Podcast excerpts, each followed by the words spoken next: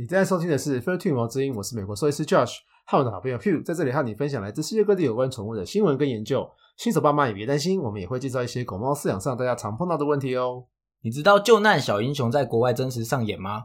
美国墨西哥边境的高墙挡住了非法移民，也挡住了野生动物求生的路线。猫咪一直在盆栽上厕所，让你很困扰吗？最后，一起来认识像小精灵的德文卷毛猫吧。如果你对上面的话题有兴趣的话，就跟我们一起听下去吧。喜欢我们的节目，记得订阅。如果有任何问题，欢迎到我们的粉丝专业及 IG 搜寻毛之音，在你收听的平台留下评价及留言，我们会挑选适合的话题，在之后的 Q&A 时间为大家解说哦。本集节目由毛迷 Amy 赞助直播，谢谢你持续的赞助我们。我们决定把我们的创始单元新闻频道暂时由你来做呃冠名赞助，谢谢大家，谢谢谢谢 Amy。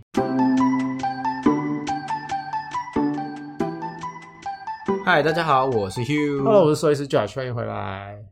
今天是我们久违的新闻时间，回来了。希望希望大家没有太想我，是不是？Josh 没有被赶走，Josh 还在哦，只是我们就是分不同的系列，让大家有更多元的收听体验，然后让大家有更多的主题，也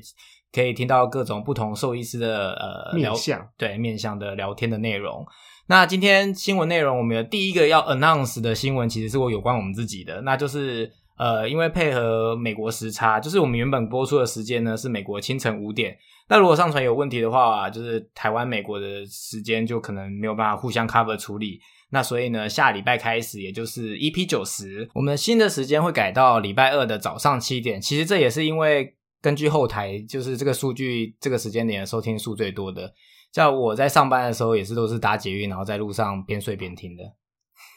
所以你都听我们自己的节目啊？就是听各个节目，哦就是会在早上上班的时候是最适合听 podcast 的时候，因为就是不用动脑，然后就是放空听。对，所以实际上的数据也是，因为我们是原本是礼拜一早上九点嘛，可是大家其实是晚上9点呃礼拜一晚上九点，那大家大家其实都是隔天早上上班的时候听，所以这个数据其实是最高。那就希望大家可以习惯我们的新的播放时间，在下一集我们这集是八十九集，下一集的九十集我们就会更新新的播放时间是每个礼拜二的早上七点。那希望大家准时收听喽。那第二个要跟大家分享的就是，我们还是要谢谢呃大家持续赞助我们节目，那包含一直有在赞助我们的 Amy，所以这一集还是一样，就是要感谢 Amy 赞助啊、就会由他冠名赞助播出。那另外就是还有一个就是我们 后来不小心发现，哎，原来澳门新手猫奴在我们就是暂停播出的时候也有呃赞助我们一下，那这个感在此这边感谢你。那希望大家都可以多多赞助我们，让我们能够继续稳定的制作新的节目，让跟大家分享。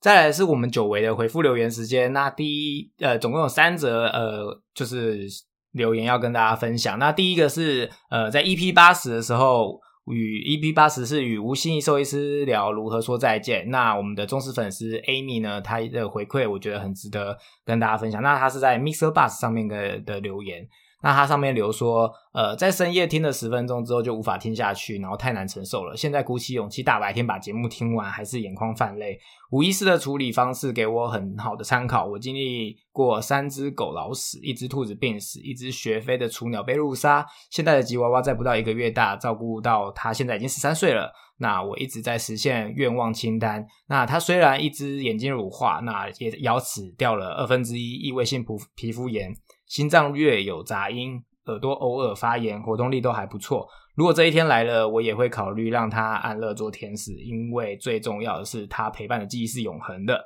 那只是我觉得，就是除了无意识跟我们分享他的心路历程之外，我们的呃忠实粉丝 Amy，她也愿意跟我们分享她的这种心路历程，我是觉得很值得跟大家分享，就是还蛮感人的。对，就是很感人。我看到的时候其实是蛮感人的，就是觉得谢谢大家愿意跟我们分享他们自己的心路历程。那如果大家有自己的故事，也可以跟我们分享，我们也会在节目上练出来跟大家听。然后还有就是谢谢大家的回馈。那另外一个要分享的是，呃，在九月二十号，Morgan 他在 First Story 上面的留言，那这是针对 EP 二八二八三，那是医助跟柜台，就是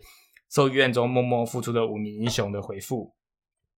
然后他回复的是跟 Rita 曾经一起工作同间医院近十年的兽医医疗助理，那最后搬到美国变成宿主端的他，真心觉得台湾兽医界已经很棒。美国的兽医跟美国人一样，防卫性医疗在美国续 这个字这么难念，续续主续主的他心很累。那猫咪最近离世，真心犹豫，不敢在美国继续养猫咪。美国兽医医疗城乡差距很大，在美国医病关系经验很糟。那你怎么看呢？美国兽医师防卫性医疗就是在台湾不在台湾，在美国很怕被告，嗯所以我们其实很多时候话都不能讲死，然后所有东西也都要记录的清清清清清清楚楚楚楚楚楚。为什么要重复这样讲？就要记，就是要非常清楚。对，就是要非常清楚，然后什么事都要是跟事主表达明白，因为我们有什么很多很多很多法规法条，其实我们有很多事情是必须要小心处理的。所以呃，美国说一个美国人医真的都一样，因为我们都是医疗体系，所以法规管的很严。对，那防卫性医疗，我不知道大家怎么看呢？就是你可能找不到你想要的答案，然后就会去网络上找，可是通常网络上的答案都不会更正确，嗯都会更错误，嗯所以那还不如听医生的话。那医病关系的话，真的要看个人，就是看你跟这个医生搭不搭得起来，因为有时候就是你的磁场不合，那就永远都打不起来，所以一定可以找得到跟你磁场合得来的。就是这一点的话，我觉得就我所了解，其实我觉得是国情的关系，因为像在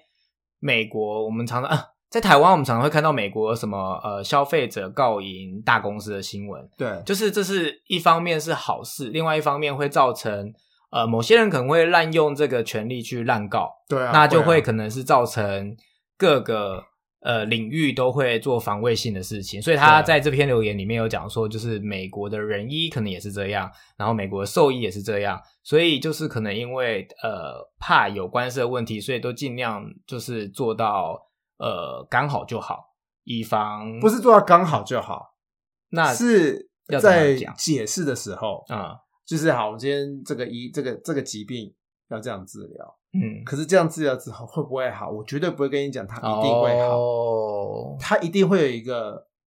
percentage 在，一定会有个代数在。就是要讲清楚的意思，免得到时候被人家说啊你我以为会好之类的，对，就是你不能让自主以为哦，我吃了这个药它就会好。嗯没有，这个世界上没有一个仙丹，你可以吃一个药就好。然后我前几天有一只狗狗，它咳嗽，嗯它就只想要看病，它只想要拿药，它什么都不想要检查。那我就跟他说，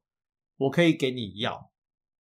可是就只是止咳而已，止咳药是最没有用的药。嗯，就是因为我不知道他什么原因咳嗽，嗯他可能没有找到原因的，对啊，没有找到原因，我无法治疗他。嗯对，然后最后发现他是心脏的问题咳嗽，那嗯我给了止咳药，但一点意义都没有。我本来就知道我给一止止咳药一点意义都没有，那就是他就只想要拿药。后来他终于愿意做检查了，所以才找到真正的原因。对啊，对啊，对啊，对，所以其实牵扯得到的很多，但我能想象的是，因为国情的关系，所以造成这样子的防卫性医疗。因为我最近呃在呃网络上有看到一个，就是其实在美国啊，很多商品上面都会有那个警示，就是写说会得癌症或什么，然后我就看到下面有人留言说。你要买得到没有警示的也很难，啊，对啊，原因看好像应该也是跟这有关系吧，就是为了怕呃未来若干年后出事，然后回头告某个制造商，所以所有的已经免责所有的产品，所有的产品无论大小，无论你有没有关系，就是好像我看那上面的文章是，你去 IKEA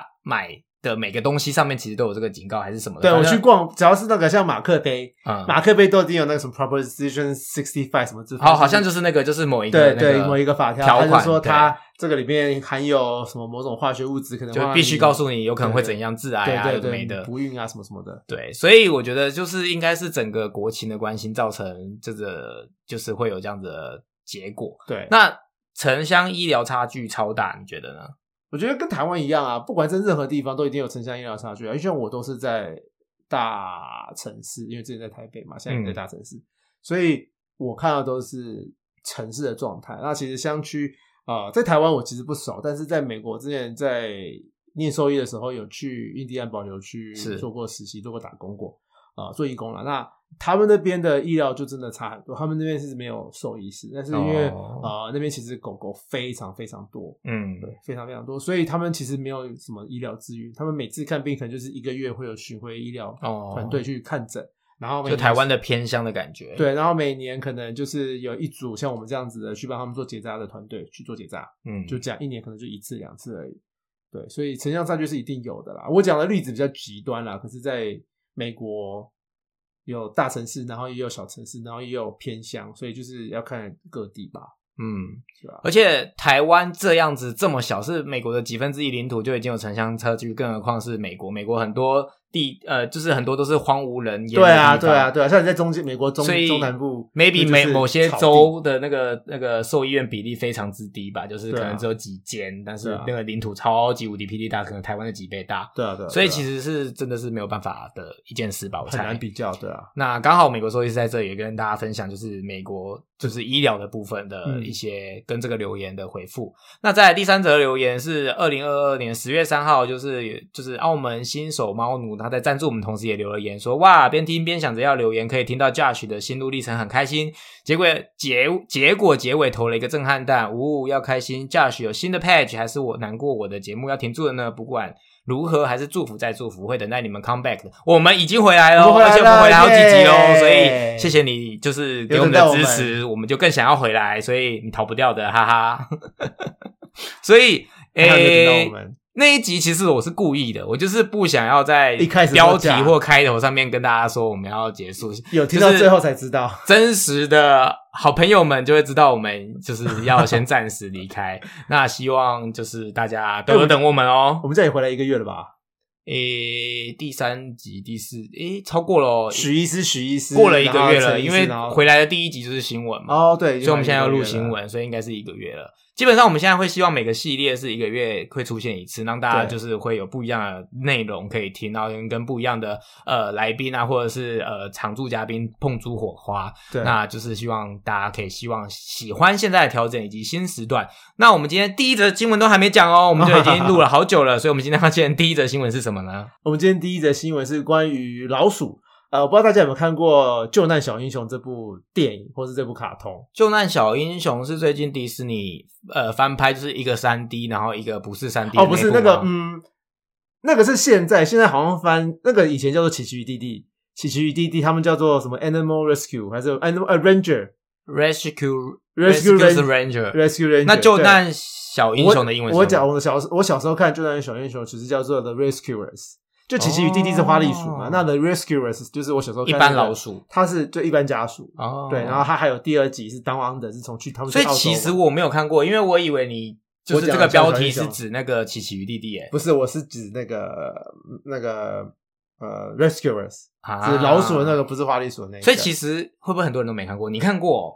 它是这泄露年龄了，嘘，对很久很久很久以前的电影诶，没有那么久啦，一九没有我出生前19之类的吧，我猜。不要讲后面那两个数字，对，就一九叉叉年，对，你竟然看过，你很好真的是看。你迪士尼知道美国粉诶。美国那个老鼠系列，还另外一个也是很好看，叫美国鼠团，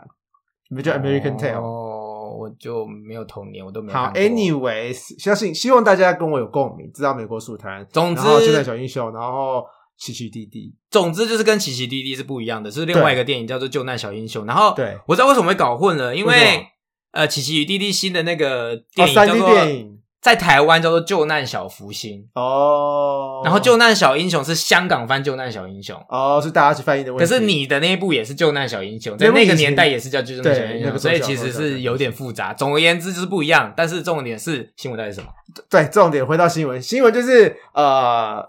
现在有一个新的科技，这个科技让呃大鼠可以让就是灾难救灾的时候更有效率。就是大家记不记得，就是每次大地震过后都有那种弹圆传递的画面，很恐怖，然后搜救更是要抢在那种七十二小时黄金七十二小时救人，不管在台湾啊国内都一样，像国外就有什么海啸啦、飓风啦、地震啊，台湾就是地震、台风为主嘛。对，然后常常毁灭的单位都是以整栋住宅或者是以乡村镇来做计算，然后每次都可以看到狗狗身影啊，冲来冲去，冲来冲去，要疯狂找呃存活者。通常都是救难犬嘛，对，通常都是救难犬，所以现在有救难鼠的意思。现在有救难鼠了。对，啊没错。那这个是呃比利时一个非营利组织叫做 APOPO APOPO，它在训练大鼠来加入搜救的行列，然后协助第一线的救难人员去找这些存活者。然后他们在大鼠的身上装设高科技摄影机跟 GPS。负责这个计划的 Dr. Donna King 说啊，他想要利用大鼠的天性来做搜救，因为大鼠很聪明，然后也很好奇，然后也很爱探险，然后他们又很小只，所以很适合钻洞。但是这个这个大鼠啊，其实不是我们认识的大鼠、小鼠，就我们之前啊、呃有讨论过麦当劳的那个大鼠，不是，我知道你在讲，不是薯条，不是大鼠、小鼠，它是这个我讲这个比利时这个大鼠，它叫做非洲夹囊大鼠，它的大小大概跟吉娃娃差不多，这么，大，很大只，它可以背在身上，好就是恶哦。干嘛这样子？这样可爱，然后一只真的吗一只有一点五公斤哦，这真的很大只。然后他们这个 Dr. Dr. King 啊，他们的团队就是训练大鼠，要寻找生还者。找到生还者之后呢，他们会拉背心上一个开关，开关就会发出讯号，让救难人员知道方位，然后大鼠就可以回到出发点去领零食了。然后现在还在训练阶段啊。这个团队啊，跟荷兰的埃因霍温理工大学合作开发大鼠专用的搜救背心。那背心上面有摄影机，然后有双向麦克风，然后也有定位器。所以他们除了定位之外啊，就是救难人员还可以看现场的影像，然后也可以跟存活者通话。对，那其实这个组织 Apple Apple 啊，在训练大鼠上面其实有十几年的经验了。然后他们之前都是着重在找地雷上面，因为、啊在非洲有很多地方都有战争或是内战嘛，所以他们其实有非常多未爆的地雷。然后，所以这个组织啊，其实他们是在致力在寻找这些地雷，让当地居民不用活在恐惧中。然后他们也想要把这个经验应用在搜救救难上面，然后他们也希望可以赶快让大鼠能够派上用场，因为目前都还在呃训练研究阶段而已。所以其实还没有成功，然后也还没有在灾难中使用过。诶，还没有。哦搜救就是但是找地雷已经做了很多年了。对，找地雷他们其实是用井字形的，就是绑一条线在大鼠身上，然后大鼠就会在那个线上来回跑，来回跑，来回跑，来回跑，然后闻到地雷它就会停下来，哦，然后救难人员就可以去挖地雷出来。所以他每一次都是做一个正方形，一个正方形，一个正方形，它就是用呃扫地雷的方式，所以就是这样子也可以，所以他们的嗅觉也很灵敏哦。跳嗅觉很灵敏啊，那所以他们也很聪明，非常聪明。所以我不知道老鼠很聪明欸，老鼠很聪明啊，像你看，为什么很多研究，所以我们都找不到，家属的原因是因为他们很聪明，他们都会躲起来。对他们太聪明，而且他们又很团结，一是一堆。所以有比较过老鼠等于什么样的智商吗？我不知道、欸，哦这个我我下次我们来问问，就是特宠专家好了。好，如果有机会的话，来问问特宠专家。等每次都在这个节目当中，如果他有听的话，应该被 Q 过大概八十九万。他这样应该眉毛一直跳，又被 Q 又被 Q 又被 Q 了。因为因为因为只要是 Q 就是跟新闻，每次新闻只要不是非全猫，我们就会 Q 到他。，对，好，希望有机会再找他回来。那其实为什么要找大鼠？找小鼠不是更好赚吗？可能我觉得可能跟他背上的那个背心有关系。哦那个背心是三 D 列印出来的，那背心没有，办法做那么小哈，呃对，又要有摄影机，然后又要小叮当出。动，那那个小叮当把那个放放大灯缩小灯，噔噔放大灯这样嘛，没才有办。法那个做出那么小的搜救背心小叮。是老鼠哎，小叮当是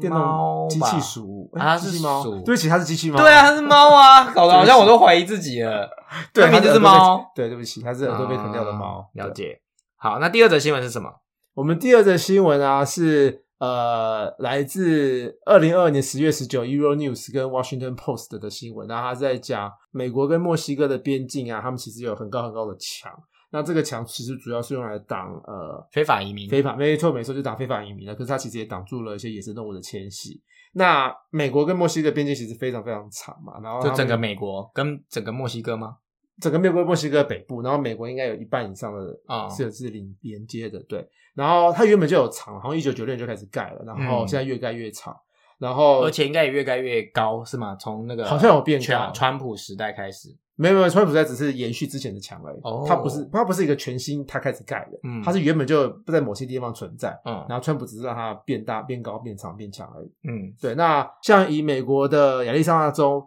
跟它紧邻的是墨西哥的索诺拉州，这两个地方紧连着的呃边境是有墙的嘛？那它看起来像沙漠，可是它其实有上千种物种住在这边，像是熊啦、山狮啦，也就是 mountain lion 啦、野猪啦、鹿啦、大角山羊啦、长鼻浣熊啊等等，其实动物很多。那这些动物原本都其实都可以。你知道自由自在走来走去的，哪里有水就往哪里去，哪里有食物就往哪里去。可是这样常出现，可是现在墙出现了，就挡住他们的路了。然后生物学家其实在这边装设野生动物的呃监控摄影机，他们曾经拍到一家野猪为了要翻墙去找水，花了五六个小时在找洞，要想要钻过去就钻不过去。对啊，然后他们也常常拍到山狮啊、黑熊啊在墙边徘徊，就是啊一副找不到路的感觉。对啊，那这部像像我刚刚讲，其实在一九九零年代其实你在盖，然后现在越盖越长，然后挡住的动物也越来越多，然后在二零一七年的时候又继续在盖，所以现在这个墙啊已经长超过一千公里了，然后高大概差不多三公尺高。然后生物学家其实还蛮担心这会演变成一个生态危机。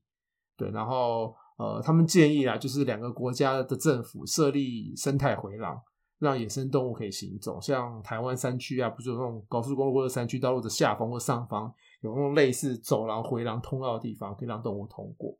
但是这是因为有政治问题，实在很困难。因为它盖墙就是为了要挡非法移民，那做这些通道就是要让安全的让动物走，那不就是人也是动物之一吗？对啊，所以好像就是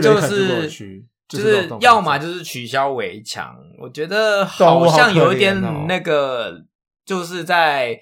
生态与这个政治之间，当然就是。各有说法啦。对美国利益来讲，防移民对他们来讲也是很重要的事。防非法移民哦，防非法移民也是很重要的事。那所以要要怎么样让维护动物的权益？对，然后又要让这些动呃，就是就是啊，我不是没有办法解决这个问题，我也没有办法回答这个问题。但总而言之，就是该怎么样做，那就是两个国家希望政府可以好好解决这个问题啊。对，希望不要因为。呃，政治、人民、人类的权益影响到动物的福祉，这也是一个要思考的面向。就是真的，所以他们一定没有环评，对不对？一定没有环评啊！他挡非法移民的，还环评嘞？没有啊！台湾现在做就是公共工程都要环评啊，他应该也要有这个环评。他都盖一千公里了耶！台湾全长也三百公里，他已经超过台湾的长度了，而且已经从九零年代就已经盖到现在二十年。哎，不对。九零二零年，现在是二零二哦，三十多年了，所以也是一个越来越长、断理还乱的一个历史。你还想要拆了，它只有变更长而已。历史的一个遗迹了，就跟柏林围墙的意思是一样的。哪天他们就是不会再逃，对，搞不好就像柏林围墙可以有拆开它、拆掉它的一段。这应该是不一样的事情。我们那边欧北宫，好，欧北宫真的。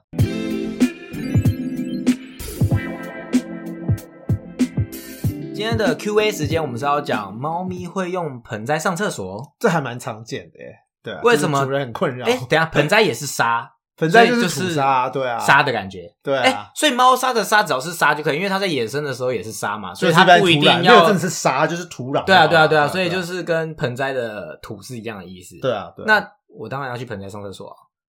对啊，所以主人很困扰，很痛，很头痛啊。所以那这我们还要讨论有什么原因吗？啊，不就是它就是天然的土啊。就是，可是家里应该还是有猫砂，为什么他不去猫砂去盆栽？要讨论的是这个原因。对啊，而且他就播的到处都是，啊他就误以为那个是一个猫砂盆吧？对，所以买盆栽不能太像猫砂盆嘛。不是，而是你要训练猫咪使用猫砂盆，而不要用你的盆。好，那所以到底有什么原因？其实猫咪不用猫砂盆上这个，通常有三个主要原因啊。第一个就是呃身体状况不佳，需要看医生啦，像是什么血尿啦、尿不出来啦、频尿啦，那可能就是它出现了下面尿道的疾病啊、肾脏病啦或者糖尿病之类的。那总而言之，假如是身体身体状况不佳，或者我有我刚刚出现我说的那些状况的话，就是要看医生。嗯，那第二个原因的话呢，通常都是呃讨厌猫砂盆。那不管是呃猫砂本身，或是猫砂盆本身，或是猫砂盆的位置，就是某个地方有问题，所以他不喜欢。那第三个原因呢，就是他喜欢现在尿尿的地方，就是他就喜欢这个土壤，他就喜欢现在这个的触感，像是盆栽的土，然后是喜欢这个盆栽现在的位置。所以听起来比较像是，就是你就是要帮他继续试猫砂或猫砂盆，到他愿意去那边上，对才可以解决这个问题的感觉。对对对对对。啊，那所以除了健康因素以外，还有什么可以戒掉这个坏习惯的吗？那通常第一步就是排除健康因素之外啦。通常第一步就是盆栽整理了。那盆栽整理一开始就是你先把猫咪的大便从盆栽捡起来，然后放到猫砂盆上去。哦，就是把那个大便直接移植过去，然后就把猫咪带过去看。让他看，他大便应该在这里了。但是你千万不要压它头，因为有些主人会去压猫咪的头，让它去闻那个猫砂啦，闻那个大便。千万不要这样做，你只会让它觉得更讨厌你而已。哦，或更讨厌那个猫砂盆，就是轻轻带过去指引它，稍微看一眼就好了。对，然后这个时候你移植过去之后，你就要把盆在里面的土全部换掉。嗯，对，你要把呃呃猫咪的味道全部都弄掉，就是因为它之前在这边上过厕所嘛，那就会有一些它的味道。所以要把所有盆栽的土都换掉。建议就是会把浅层的地方全部换掉，就是有可能接触到屎跟尿的味的地方全部都要换掉，对啊，然后把土换掉就可以减降低它想要回原本的地方上厕所的这个呃问题，嗯，然后你也可以在土上喷一些猫咪讨厌的味道，那有些宠物店会卖，大家也可以自己在自大家也可以自己在家里做。那其实还蛮简单，就是柠檬汁加水就好。就哦，所以他们不喜欢柠檬汁不喜欢啊，稀释的柠檬水。对啊，哦，然后要常喷，你可能一周喷一次，味道没了就没效了，所以可能每天都要喷，一天喷个一两次，就喷在植物的那个土上面。这个是不是其实等同于，如果你不喜欢猫咪去什么地方，比如说有的猫咪喜欢去人的座位上，对，那你就在人的座位上面都喷柠檬汁、对，柠檬可是因为因，为可能会很难洗，就喷在土上就无所谓。可是要是喷在一个枕头啊会染色或什么对啊，的对啊，对啊，对啊，对啊，就比较难。啊，所以但是也是个方法就对了啦。对对对，你也可以在土上放一些装饰，像什么石头啦，外国人喜欢放松果，就是攀控啦，或者插一些什么 garden gnome 啊，就是那种小矮人啊，就是嗯放一些装饰，让猫咪就是你知道上不去或者是 K K 的，它就会上去上厕所了。哦，制造障碍物，对，那第一步是盆栽的处理，那第放二放拍控真的很坏耶，为什么？好刺哦。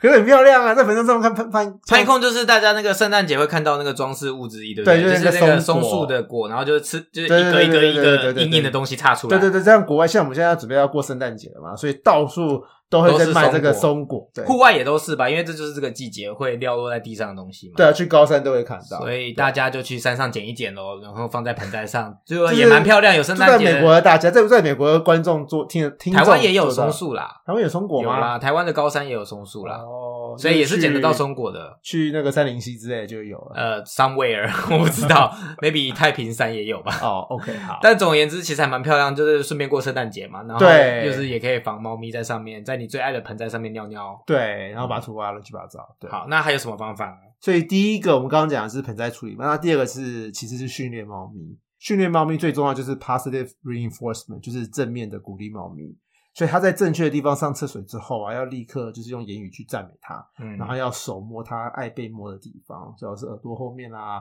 他喜欢那边被摸的话，你就摸那边，或是摸他尾巴的根部啊之类的。然后也要给他吃零食，而且真的要立刻、哦，就他一出猫砂盆就要立刻给他赞美，给他吃零食。对啊，然后他上错地方千万不要骂他，不要惩罚，这只会变成变本加厉而已。对，然后呃，也可以就是暂时限制猫咪的空间，让它生活空间变小，它能够上厕所的选择就只有猫砂盆。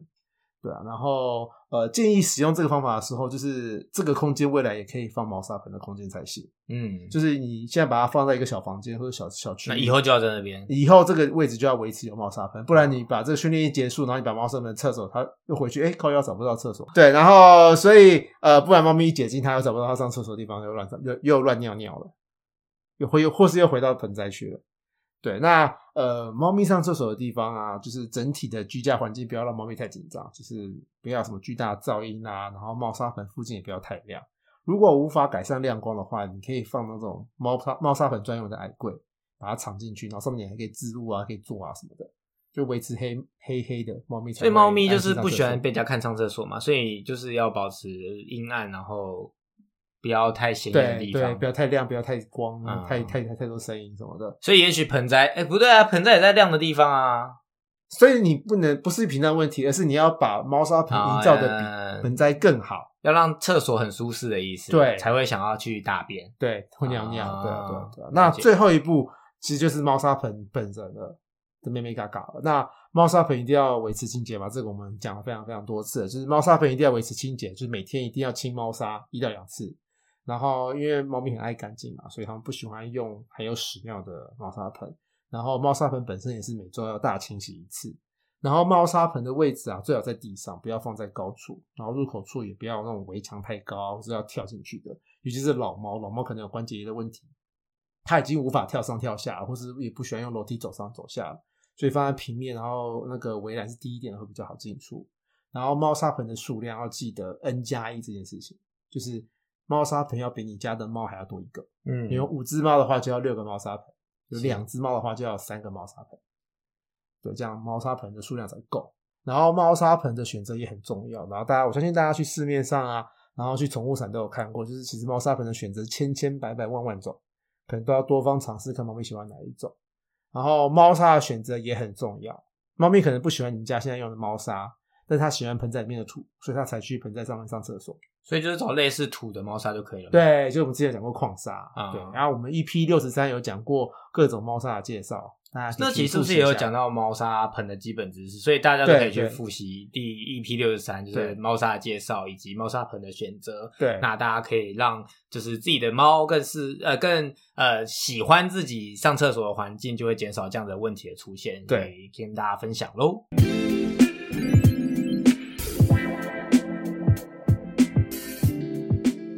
今天品种时间我们要介绍的是德文卷毛猫，是因为它会讲德文吗？不是，是因为它来自一个地方叫做德文，跟德国没有关系。有一个地方叫德文英国啊，英国有个地方叫英文是 Devon 或 Devonshire，全名是就德文啊，德文郡啊。德文卷毛猫的全名啦。哦，德，我以为你说德文这个地方，德文卷毛猫叫 Devon Rex 啊，代沟笑死。Rex 不是暴龙吗？对，但是它又叫帝王，在这边是指哦，帝王啊，它不是指它是在某个、啊，不是在这边也不是指帝王，就是 Rex 在拉丁文是 king 的意思。哦，对 然后德文卷毛猫就是他们就叫做呃，又叫德文帝王猫，因为 Rex 就是帝王的意思。那就我刚刚讲过，德文是来自于英国的一个地名 Devon。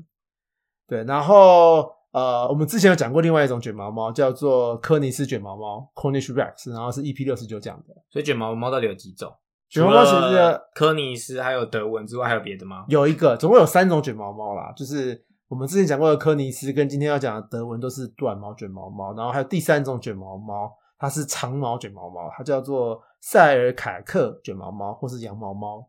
那这个未来再跟大家介绍，先卖个关子喽。我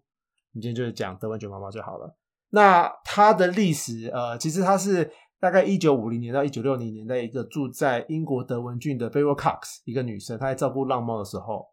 然后发现其中一只生了一个一一窝小猫仔，然后其中一只刚出生的幼猫竟然跟其他猫咪不一样，它是 Q 猫的。